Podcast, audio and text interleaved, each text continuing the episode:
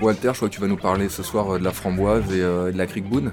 Il y a framboise Boone et Creek Boone. Creek, c'est obligatoirement une bière à la cerise. Et en magasin, vous allez la trouver en 37,5 et en 75 centilitres.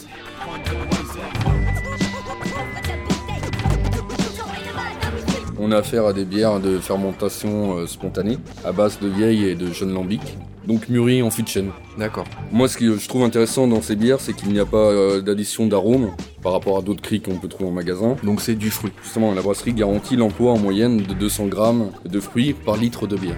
200 grammes, c'est énorme.